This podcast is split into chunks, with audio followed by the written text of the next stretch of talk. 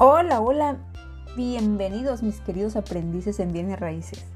En este audio vamos a conocer las tres variables del mercado inmobiliario y vamos a aprender cómo se clasifica para que puedas identificar la tendencia inmobiliaria del momento dependiendo de la oferta y la demanda.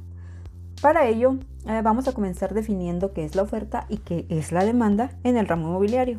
La oferta. La oferta se refiere a la cantidad de bienes o servicios que hay a la venta. En este caso, el número de casas. Y la demanda se refiere a la cantidad de bienes o servicios que la gente desea adquirir.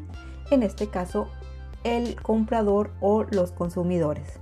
Lo ideal sería que existiera un equilibrio, pero eh, eso ocurre muy pocas veces.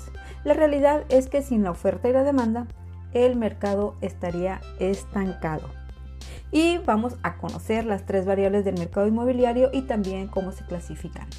Comenzamos. El mercado de compradores es número uno. Este mercado es ideal para quienes van a comprar una propiedad. Se caracteriza por tener más opciones para adquirir una vivienda. En esta clasificación, los vendedores están más dispuestos a negociar el precio, considerando que hay una cantidad muy amplia de opciones para los compradores de las cuales pueden tomar una decisión de compra. En, este, este, por ejemplo, es un momento adecuado para quienes quieren comprar para quienes quieren invertir. Si te dedicas a la inversión inmobiliaria o si tienes compradores inversionistas, es el momento de que les consigas las mejores ofertas. Y nos vamos al número 2, que es el mercado neutro.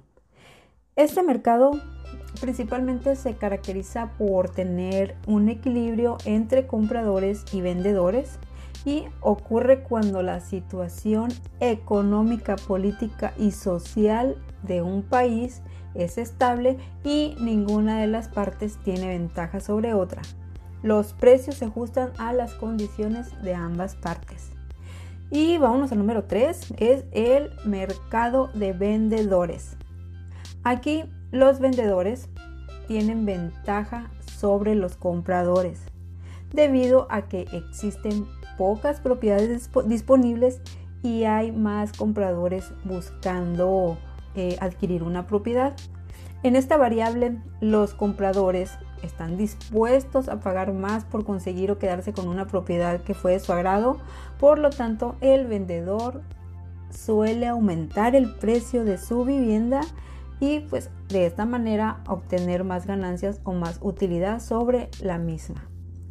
Em, cuando ocurre esta situación es momento de vender. En caso de que tengas alguna propiedad o eres inversionista, es el momento de vender para que puedas eh, recuperar tu inversión y así poder reinvertir. Y pues bien, recapitulando la clasificación del mercado inmobiliario, em, vamos a ver que, bueno, revisamos que en este audio aprendimos las tres variables que son las siguientes. El mercado de compradores, cuando hay mucho inventario, mercado neutro cuando hay un equilibrio, entre comprador y vendedor, pocas casas o bueno, entre casas y compradores. Y en el mercado de vendedores es cuando hay poco inventario y el número de compradores es mayor. Esta información te va a servir para que puedas explicarle a tu cliente vendedor o comprador cuál es la ventaja de vender o de comprar en este momento y también debes, debes de ser honesto y explicar las desventajas en caso de que las hubiera.